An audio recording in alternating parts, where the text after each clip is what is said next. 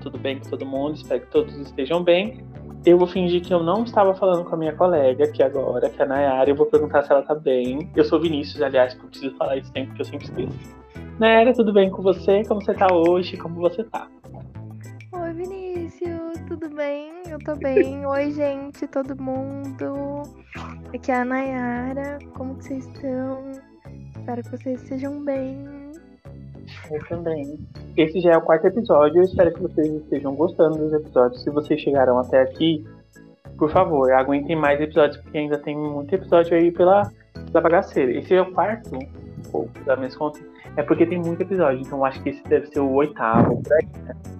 Porque é de dois em dois temas, né? Sim. Ah, já perdemos a conta já. Perdido. Mas é isso. Se você chegou até aqui, é o oitavo episódio esse. Se você chegou até aqui, dê, bata palmas. Isso aí, força, luta e garra. Nos episódios anteriores, a gente já conversou sobre várias questões específicas, é, mas várias questões específicas naquela, né? Porque a Nayara já falou sobre. É, a gente já falou sobre globalização e Covid, a Nayara já falou sobre como a Covid influenciou a, o comportamento das pessoas, como agravou a desigualdade social e várias outras coisas, por isso que a gente não vai recolocar essas informações aqui. É, como é um assunto bem específico, a gente resolveu dividir esse assunto, que é o colapso do sistema de saúde, em dois pontos. No primeiro ponto, a gente fala o que é o SUS, o que é o Sistema de Saúde Unificado, o que é isso, ou Sistema Unificado de Saúde, porque eu sempre inverto para SSU, não sei porquê, porque eu sou doido. E no segundo episódio, a gente vai falar sobre o colapso em si. Então, no segundo episódio, a coisa vai ser mais bagaceira e nesse as coisas vão ser mais contraídas, mas assim, podem ir relaxados que aqui o gatilho vai acontecer, mas com bom humor. A gente tenta, né? Pelo menos, não é, Nayara? É isso aí, que para quem tá acompanhando aí essa série de episódios, são guerreiros, porque esse é um tema pesado. Mas a gente tá tentando aqui falar sobre a desgraça e, e falar de uma maneira mais tranquila possível para que seja bem, bem levinho a conversa, bem vibes, bem, bem escola, assim. Bem áudio do WhatsApp, assim, que é para você saber que nós somos seus amigos também, né? A gente se conhece. Não, mas a gente é amigo de todo mundo porque a gente é legal. Isso mesmo. Essa é a vibe que a gente quer transmitir. Me senti a tia da cantina falando agora, sendo, sendo real. Mas tá, gente, vamos conversar um pouco sobre o que é o SUS, o que é o sistema de. Não, Sistema Unificado de Saúde. Gente, como que eu sou.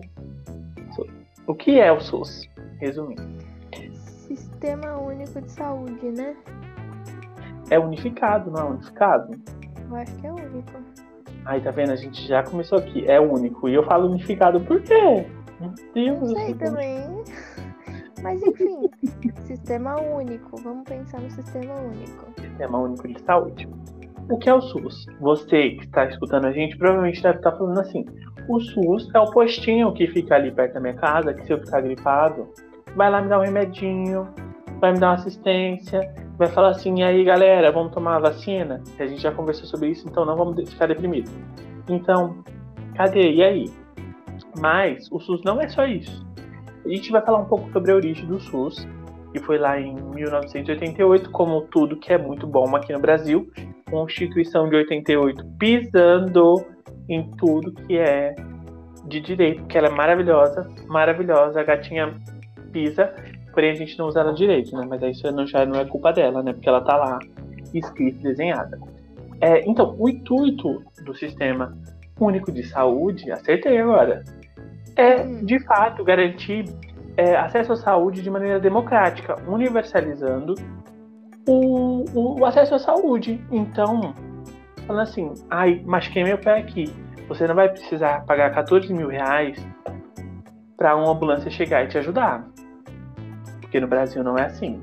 Dê graças a Deus, porque nos Estados Unidos, se você acontece qualquer coisa, você paga pela ambulância. Você já imaginou isso? Pagar pela ambulância, gente?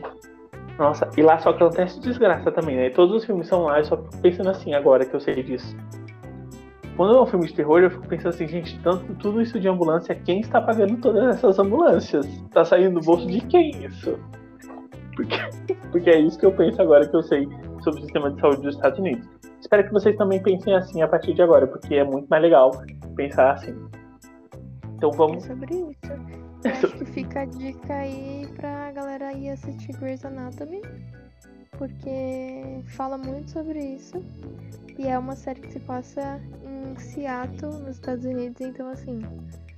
Fica a dica, gente, porque a galera pensa, você chega na, na, no hospital e a galera vai olhar primeiro se o seu seguro de saúde cobre. Se o seu seguro de saúde cobrir, ah, legal, a gente vai te atender. Se não, paciência com o seu seguro cobrindo o, o babado lá da emergência. E assim funciona, né? Então é para se refletir o que a gente tem e o que, que a outra galera tem. Exato. E assim, a gente vai conversar sobre o SUS. Como esse podcast é bem rápido, a gente mais reflete sobre os assuntos do que a gente fala dados concretos, porque isso demora muito tempo e a gente sabe que a gente não tem tempo assim. Então, vamos, vamos na viagem com a gente, que a gente está ensinando para vocês o que é SUS. E vocês sabem o que é SUS também, né? Porque vocês são ouvintes maravilhosos e inteligentes, como a gente pensa que vocês são. É isso. Resumo: o SUS bota qualquer outro sistema de saúde pra mamar. E é isso que eu vou falar aqui agora. E é isso que vocês estão escutando. Acabou. Mas é vamos... isso, gente. Acabou o episódio. Até o próximo. Mas vamos... Não, tô brincando. Mas vamos explicar um pouco isso de uma maneira melhor. A gente já colocou que o SUS tem o objetivo de tornar a saúde mais democrática e não é só um objetivo, ele de fato faz isso no dia a dia. Se você imaginar é, a dinâmica dos postos de saúde que tornam é, essa medicina preventiva, que é a medicina, o tipo de medicina que o Brasil tem como principal linha de, de medicina mesmo, porque se as pessoas não sabem também, vou explicar. Nos outros países, as pessoas remediam as situações. Então, eles não fazem exames com tanta frequência quanto nós, os brasileiros, os gatinhos do SUS. É sobre isso. E o SUS não é só, ai, não ter doença, prevenir doenças e tudo mais. O SUS faz parte, é, em si, ele tem várias partes. A Anvisa faz parte do SUS, é, vários pontos de acesso social e de participação social fazem é, parte do SUS também. Então, quando você pensa na vigilância sanitária fechando uma lojinha ali que tinha umas coisas estragadas, você não pensa no SUS, né? Porque eu não pensava até saber disso. Mas o SUS está fazendo assim. Não vai dar comida estragada pro meu povo, não. É isso aí. SUS sempre defendendo a gente, gente. É importante defender o SUS. Esse episódio aqui vai ser o nome assim, Defenda o SUS porque o SUS é maravilhoso. E é isso que a gente veio falar aqui, só exaltar o gatinho. É isso. Exato. E assim, é, eu acho que isso fica muito claro quando a gente vê o nível de, de problemas que se tem. A gente pode fazer, falar isso até em filmes, né? Ai, do, do nada lá no filme a pessoa descobre que ela tá com uma dor. E aí quando começa a doer é porque já tá ruim, né? E aí ela vai ver e ela tá sei lá, um tumor no, na perna. E aí ela tem que passar por uma cirurgia arriscada e ela vai. Tem toda a jornada dela e tal. A ideia é você fazer uma cirurgia na perna e você não sabe que você tinha, do nada aparece. E não tô dizendo que não aconteça isso, claro que acontece. Mas a ideia do SUS é de você saber que você tem chance de ter aquilo porque o seu pai tem não sei o que que vai influenciar nisso e aí entra uma medicina da família. Eu não tô só examinando você, eu tô examinando toda a sua casa, sua, sua seu parentesco, exatamente para poder prevenir que coisa aconteça com você, uma vez que a genética influencia muito na saúde. E, e aí essa é a ideia, né? E dessa forma a gente consegue inclusive economizar muito mais dinheiro, porque você fazer uma, um exame preventivo e conseguir descobrir uma coisa que pode ser ruim antes que ela se torne pior, vai economizar dinheiro de uma maneira geral, porque pode ser que seja uma coisa muito problemática e que você vai conseguir tratar antes logo, vai ser mais fácil remediar e aí você vai gastar menos dinheiro, porque afinal de contas alguém paga a conta do SUS, né? E somos todos nós. Quando, quando a gente pensa no SUS, quando você falou basicamente dessa questão de que é uma medicina da família, que avalia toda a família, eu só pensei naquela música, sabe?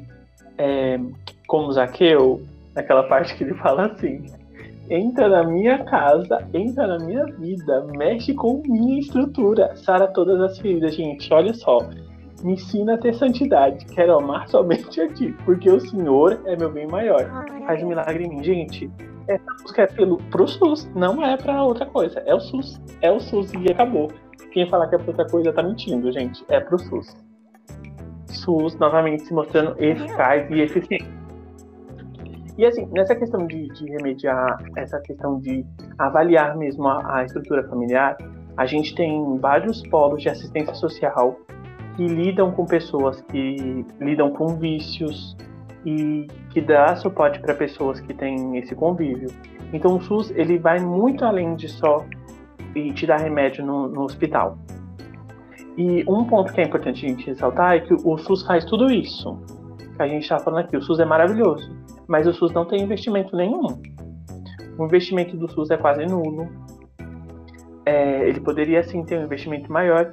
E o que me faz pensar sempre é: se o SUS já faz isso com tão pouco dinheiro que, que passa para ele e vai direto para o sistema único de saúde, imagina se a gente, se o, o governo investisse mais no SUS.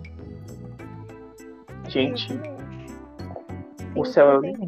De, tem potencial de atender as pessoas com muito mais qualidade e eficiência, né?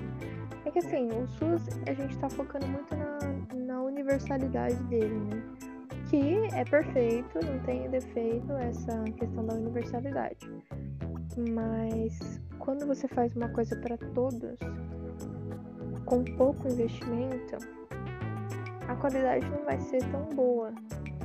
Na entrega mesmo, né? Na, na urgência, na agilidade e tudo mais. Então, assim, você, é o que acontece com o SUS hoje. Você consegue ter acesso a todas as funções, todos os serviços são feitos para você ter acesso. Porém, você vai ter acesso a isso com um delay que não deveria existir. E aí que o, o, a causa é exatamente esse, essa falta de investimento. Porque se você não tem recursos suficientes, se você não tem pessoal suficiente, se isso não tá, a, engreja, a engrenagem não vai andar normal e atender a todos como. Se isso acontecesse, a gente não ia precisar. A gente na verdade não ia nem pensar em, em fazer uma, uma, uma alternativa na iniciativa privada, né? Porque não ia precisar, uma vez que você tem cobertura estatal. Mas existe, existe um, um, outro ponto aí por trás disso que, que também vai entender, a gente percebe que existe, que não é por acaso, né? Que as coisas não são por acaso. E que esse descaso não é. não é porque ah, é porque a gente, porque a gente acha que é, é de bom tom ter esse descaso, que a gente é, é, tá fazendo de má fé contra a população ou algo assim. Na verdade é planejado, né? É lucrativo, né, na verdade, ter investimento privado na saúde. Na verdade, é lucrativo em todos os sentidos, não só no sistema único de saúde. Na educação a gente vê isso. Na segurança a gente vê isso, a gente vê isso em tudo. Um exemplo da educação específica é o famoso e belíssimo ProUni, que possibilita que pessoas entrem na faculdade privada sem pagar nada. O hashtag 0800. Mas é, a gente pode pensar que esse investimento no ProUni poderia alimentar as universidades federais, por exemplo, estão ruindo agora. A gente já viu isso, a gente está vendo isso na UFRJ, né? Está acontecendo e está pesado. É, nossa, não vou. Não, eu estou mudando o foco do coisa já para o sistema de educação. Que a gente é assim, né? Mas o ponto, é, o ponto do foco do que a gente está falando é, por ser um sistema público, ele tem a mão do Estado e o Estado não é um órgão nulo ou é, sem posicionamento que só tá ali para servir um bem específico da população. Porque se fosse assim, tava perfeito, né? A gente tava com todos os direitos garantidos. Só que as coisas são um pouco mais complexas. O Estado ele é feito por pessoas. Pessoas têm interesses individuais. E aí, esse, essa falta de investimento, ela acaba fazendo mais, um pouco mais de sentido quando a gente pensa nisso. Pelo menos eu sempre associo, né? Na minha cabeça sempre faço associação de que o investimento ele só vai acontecer se as pessoas acharem que, que vai que faz sentido você investir daqui, naquela estrutura. E aí a gente tem sempre também pensar que quem está ali decidindo para onde vai o investimento do que não está se beneficiando de saúde quando vai fazer uma consulta. Quando ele quiser fazer uma consulta, ele vai no sala melhor de todos que ele tem, que é privado, que ele paga. A gente paga, né? Porque o salário dele a gente paga. É. Existe uma relação de interesse nisso. E é importante a gente pensar nisso, porque eu acho que banalizou-se no senso comum que o SUS é ruim. E o SUS é. Só que nada não é na sua essência o SUS é ruim e demorado por conta da falta de investimento. E essa falta de investimento, ela vem de onde? De decisões políticas. Só que se você esse contexto, você não vai pensar no que, foi a decisão política, você nem quer saber, né? Porque Então, pra que você vai querer saber? E aí é que mora o problema. Porque se você não tem essa informação, você não sabe quem que você deveria cobrar. E aí você banaliza e solta essa opinião de senso comum que é ruim. Mas é ruim por quê? É isso. Tocou na ferida e foi assim, pra, pisou na ferida, arrasou. É isso. Não tem mais o que colocar sobre o SUS. O importante é ressaltar que isso pode sim mudar se você prestar atenção em quem você tá votando, gente, o voto é importante. E não é esse episódio, gente, se vocês rolarem para baixo, nesse mesmo perfil vai ter um sobre voto popular, mas é importante a participação na democracia, gente. Isso é super importante. Nunca é tarde para falar que é importante. É importante. E quando a gente pensa nessa questão da democracia, a gente pensa na questão do voto, que vai decidir isso mas eu acho que vale lembrar que é, o SUS ele dá no formato que ele é feito, ele é extremamente democrático e ele atende à Constituição de 88, que inclusive é perfeita, né? Ela é extremamente bem feita e democrática verdade não, não é não são todos os setores da sociedade que cumprem mas quando cumpre, é perfeito, como SUS. Então, essa questão mesmo da, de, de ser algo que atende a todos, ela foi desenhada para ser desse jeito, né? Então, ela não vai atender uma classe específica, ela foi feita para atender a todos. Inclusive quem tem dinheiro de pagar uma coisa muito melhor, né? É verdade. É, a gente falou bastante sobre a falta de investimento porque isso vai ser importante para a gente conversar no próximo episódio sobre o colapso. E assim, antes da gente, como a gente não vai, não vai se aprofundar nisso, porque a gente já vai chegar no colapso, a gente precisa recolocar que nem todos os países, a gente tem o exemplo dos Estados Unidos, nem todos os países têm um sistema unificado, único de saúde, eu sempre falo unificado, é um sistema que une todas essas, essas questões e universaliza isso de uma maneira democrática. A gente não vê isso nos Estados Unidos, a gente não vê isso na maioria da Europa, Europa, na Europa, em outros países também. Isso não é uma coisa incomum. O incomum é ter um sistema que te dê amparo, que te acolha independente do, do dinheiro que você tem na carteira. Porque você não precisa ter uma você não precisa ter uma carteira assinada especificamente com um governo específico para você ser atendido pelo SUS. Ele não vai pedir isso de você. Ele vai pedir para você o cartãozinho do SUS, que é de graça, e se você não tiver, eles falam assim: passa o RG que a gente dá o. te salva aqui se você estiver morrendo. E é isso. E, assim, valorize o SUS. É isso, gente. É, tá, esse episódio vai ser bem, bem, bem assim, esse tom meio morno, meio triste, porque a gente vê que a gente tem uma coisa muito boa e a gente não valoriza. Não só o SUS, mas como a Constituição de, de 88, que também é perfeita e não, não é cumprida. Tem mais alguma observação, Naya?